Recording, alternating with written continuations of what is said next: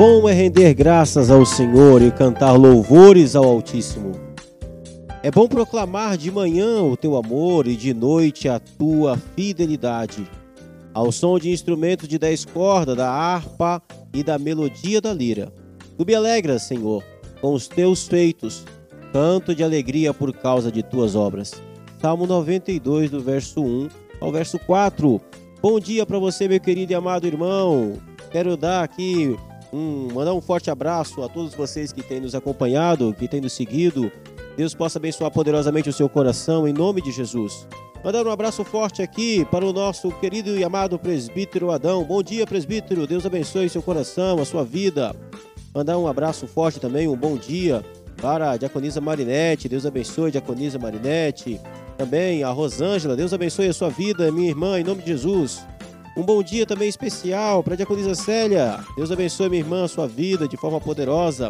Para Clotilde, para Cristina, para Dadá. Deus abençoe a vida de vocês de forma extraordinária, em nome de Jesus. Mandar um bom dia também especial aqui para o diácono Daniel. Deus abençoe, meu irmão para o Juarez também. Deus abençoe sua vida de forma poderosa e extraordinária. Para Débora, ô Débora, Deus abençoe seu coração, minha irmã, forma extraordinária em nome de Jesus. Manda um forte abraço também e um bom dia para Gisele. Gisele, Deus abençoe sua vida em nome de Jesus.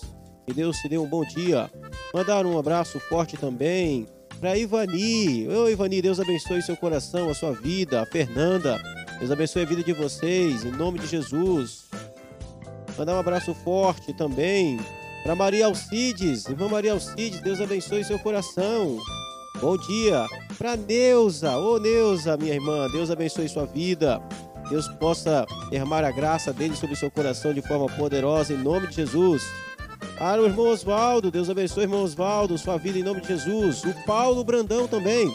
Paulo, Deus abençoe seu coração. Um bom dia para você. Deus abençoe poderosamente a vida de cada irmão.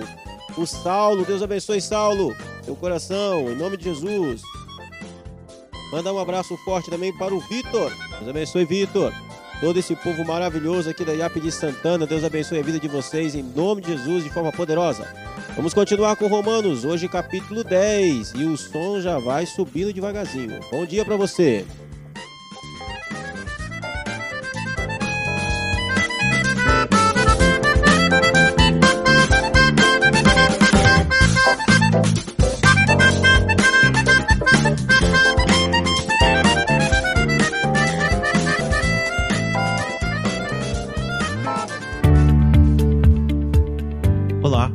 Nome é Kennedy Matos e você está no meu podcast. Toda semana uma nova mensagem para você, a exposição e explicação do texto bíblico. O meu objetivo é que as mensagens pregadas na minha igreja alcancem também você que está longe. O desejo do meu coração é que de alguma forma, pela graça de Deus, você seja edificado por essa mensagem e que Deus cumpra o propósito dele na sua vida.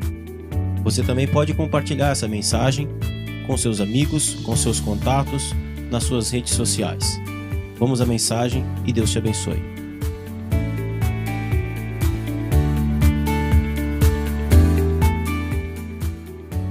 Ora, Moisés escreveu que o homem que praticar a justiça decorrente da lei viverá por ela.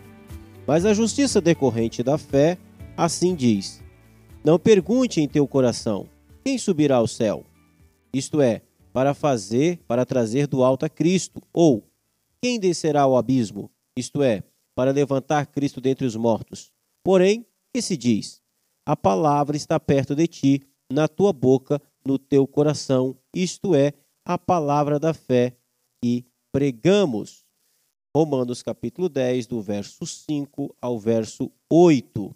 Muito bem, meus queridos e amados irmãos, seguindo na sequência do nosso texto de Romanos, nós vamos ver então que agora Paulo vai explicar sobre a justiça. Qual é a origem da justiça de Deus que nos justifica diante dele? Então, Paulo começa dizendo no verso 5 que Moisés escreveu que o homem que praticar a justiça decorrente da lei viverá por ela. É fato, isso é uma verdade. Aqueles que vivem, que praticam a lei, que tentam viver, é, é fato que existe uma justiça proveniente da lei. A lei é santa, justa e boa. Então há uma justiça inerente da lei. Se você nunca pecar, se você nunca praticar, quebrar a lei, isso significa que a justiça que ela oferece foi alcançada. Então, aquele que não quebra a lei, aquele que não desobedece à lei, também alcançou uma justiça vindo da lei. Agora, então é por isso que Paulo, como óbvio, diz: Moisés escreveu que o homem que praticar a justiça decorrente da lei viverá por ela. Ou seja, se você decide que você será justificado, será considerado justo a partir da prática e da obediência da lei, você viverá por essa obediência, por essa justiça que há de vem da lei. Mas qual é o grande problema aqui para nós? O problema nosso é que nós somos feitos de barro, nós somos pecadores, nós somos inconstantes, nós não conseguimos cumprir toda a lei, nós não conseguimos obedecer a lei a ponto de que possamos viver a partir da justiça que a lei dá. Esse é o nosso grande problema. Então, em outras palavras, o que o apóstolo Paulo também está dizendo aqui é que ah, o problema não está na lei. O problema não é a lei, o problema somos nós. Se alguém, se um homem que pratica a justiça, é um homem, se algum homem consegue cumprir toda a lei, obviamente ele não peca, ele não desobedece à lei. Então ele é considerado justo exatamente por causa disso. Essa justiça é inerente àquele que obedece à lei. Então o problema não é a lei, o problema somos nós. Nós não conseguimos obedecer à lei a um ponto de que a justiça que nela existe seja também nossa. Então, mas é uma verdade, é um fato. Então o apóstolo Paulo ele começa falando isso. Ora, Moisés escreveu que o homem que praticar a justiça decorrente da lei viverá por ela. Os fariseus tinham exatamente esse tipo de desafio. Os religiosos do tempo de Jesus tinham exatamente esse tipo de desafio. A tentativa de serem justos através do cumprimento estrito da lei. E o que foi que eles conseguiram? eles só conseguiram criar mais leis onde não conseguiam cumprir absolutamente nada daquilo que era exigido deles. Ok, então no verso 6, Paulo diz: Mas a justiça decorrente da fé assim. Então ele diz primeiro que existe uma justiça que vem da lei, uma justiça que decorre da lei, que vem através da obediência explícita da lei, total e perfeita da lei. Mas ele vai dizer: existe uma justiça também que decorre da fé. Então, uma justiça que decorre da lei e outra justiça que decorre da fé. A diferença das delas duas está que a primeira justiça, ela precisa ser, ela só vem mediante a observância perfeita da lei. A gente já viu que a gente não consegue, a nós isso é impossível. Mas a segunda justiça, ela não, ela não vem através da nossa obediência da lei, ela vem através da fé. E fé sempre é a ideia de confiança.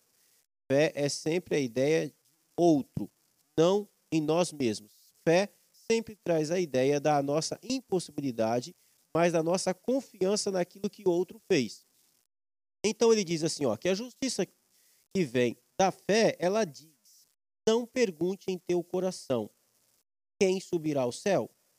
Ou seja, Paulo está querendo dizer que é o seguinte: a justiça que vem da confiança, da fé, ela jamais vai procurar a resposta do porquê que ela é salva nela mesmo. Em outras palavras, é o seguinte: o homem que busca ser justificado a partir da lei olhará sempre para si e na tentativa de cumprir aquilo que a lei exige. Mas o homem que tenta, o homem que é justificado através de uma justiça que vem da fé, ele jamais vai olhar para o seu próprio coração. Ele jamais vai procurar a resposta em si mesmo. É isso que Paulo quer dizer quando ele diz: Ora, a justiça decorrente da fé, assim diz: Não pergunte em teu coração quem subirá ao céu, isto é, para trazer do alto a Cristo. A justiça que vem da fé não procura a resposta da solução no próprio homem, no coração do próprio homem. Não procura a, a, a, salvação é, em si mesmo, a partir do próprio homem, nas forças do próprio homem.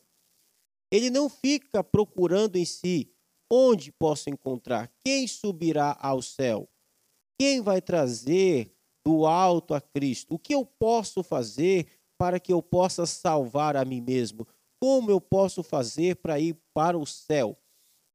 Em outras palavras, o que Jesus está falando, o que Paulo está falando aqui é o que aconteceu, por exemplo, no caso do jovem rico. Essa era a inquietação dele. Ele perguntava em seu coração: como é que eu posso salvar a mim mesmo? O que, que eu devo fazer para que eu possa trazer a minha salvação?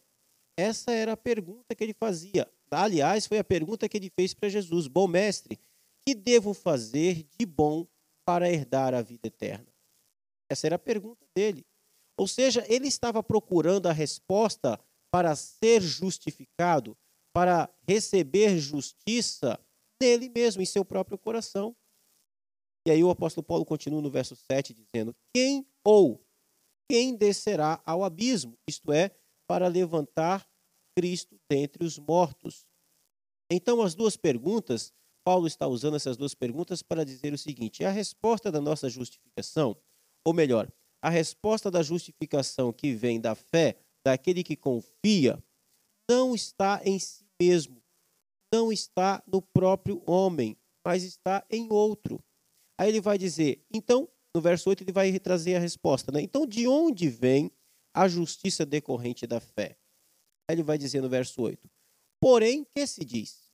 A palavra está perto de ti, na tua boca e no teu coração. Isto é, a palavra da fé que pregamos. Então, o que o apóstolo Paulo está dizendo é que a justiça que vem da fé, ela jamais fará o homem perguntar como eu posso ser salvo ou o que eu devo fazer para ser salvo, melhor dizendo.